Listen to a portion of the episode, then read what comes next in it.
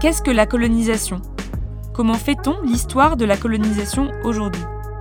Une fois par mois, Décolonisation, un podcast produit pour Spectre et animé par des jeunes historiennes et historiens, propose de raconter l'histoire des femmes et des hommes en situation coloniale. Vous entendrez chercheurs, chercheuses, archivistes, enseignants ou enseignantes, et sans doute d'autres, présenter leurs travaux et leurs questionnements sur l'histoire de la colonisation.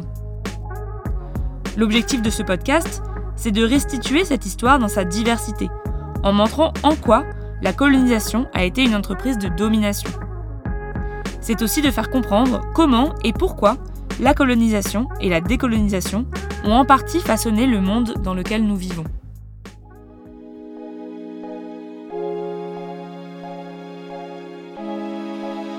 Spectre.